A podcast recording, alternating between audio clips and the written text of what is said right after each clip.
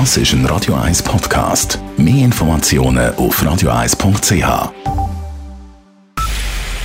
Es ist 9 Uhr. Radio 1, der Tag in 3 Minuten. Mit der Sabrina Margolin.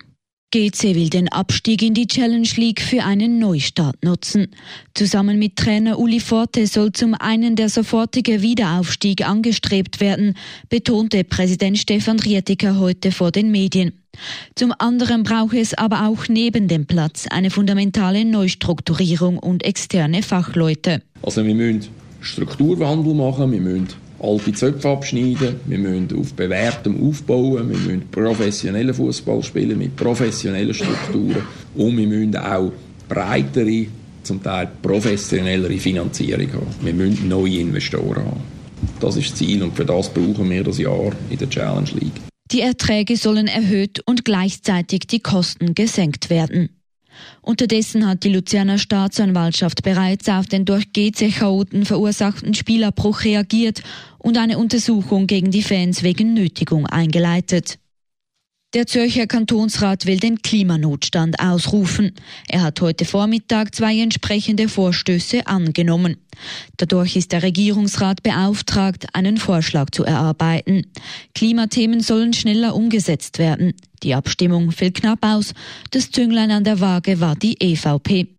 Die Eindämmung des Klimawandels müsse nun mit höchster Priorität eingestuft werden, sagt EVP-Kantonsrat Daniel Sommer. Wir haben Haufen Themen auf dem Tisch, wie zum Beispiel die Überarbeitung vom Energiegesetz. Da geht es unter anderem darum, was machen wir mit Ölheizungen. Ich glaube, man könnte Bezug nehmen auch auf die Notstandserklärung. Das ist etwas, was die Mehrheit wählen hat. Und jetzt machen wir wirklich auch dort ein bisschen konsequenter vorwärts. Das Ja zum Klimanotstand ist der neuen Zusammensetzung im Kantonsrat zu verdanken. Dieser kommt wesentlich linker und grüner daher als noch vor zwei Wochen. Die schwedische Staatsanwaltschaft nimmt die Ermittlungen gegen Wikileaks-Gründer Julian Assange im Zusammenhang mit Vergewaltigungsvorwürfen wieder auf. Das hat die Staatsanwaltschaft in Stockholm bekannt gegeben. Assange wird vorgeworfen, 2010 eine Frau in Schweden vergewaltigt zu haben. Er bestreitet dies. Nach Assanges Festnahme in London ist es nun möglich, per europäischem Haftbefehl seine Auslieferung nach Schweden zu beantragen. Bundesanwalt Michael Lauber musste heute vor den Geschäftsprüfungskommissionen GPK von National- und Ständerat aussagen. Die Kommissionen haben sich jedoch noch nicht entschieden, ob sie Lauber der Gerichtskommission erneut empfehlen. Die GPK würden morgen eine weitere Sitzung abhalten und dann entscheiden, sagte die Präsidentin der ständerätlichen GPK, Ann Sedu. Die Gerichtskommission wird ebenfalls noch Anhörungen durchführen. Sie muss entscheiden, ob sie Bundesanwalt Lauber in der Sommersession zur Wiederwahl empfiehlt oder nicht. Die Wahl könnte auch verschoben werden. Die US-amerikanische Schauspielerin Doris Day ist heute im Alter von 97 Jahren gestorben. Das teilt ihre Stiftung mit. Day feierte ihre größten Filmerfolge in den 50er und 60er Jahren. Zugleich war sie auch eine der erfolgreichsten Sängerinnen des 20. Jahrhunderts.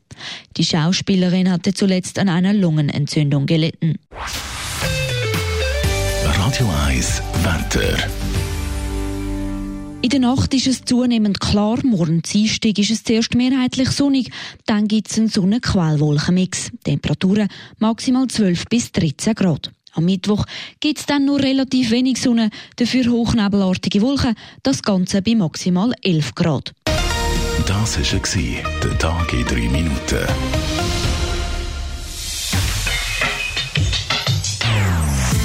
Non-Stop-Musik auf Radio 1.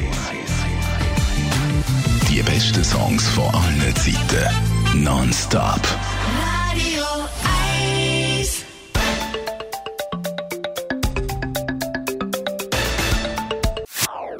Das ist ein Radio 1 Podcast. Mehr Informationen auf radio1.ch.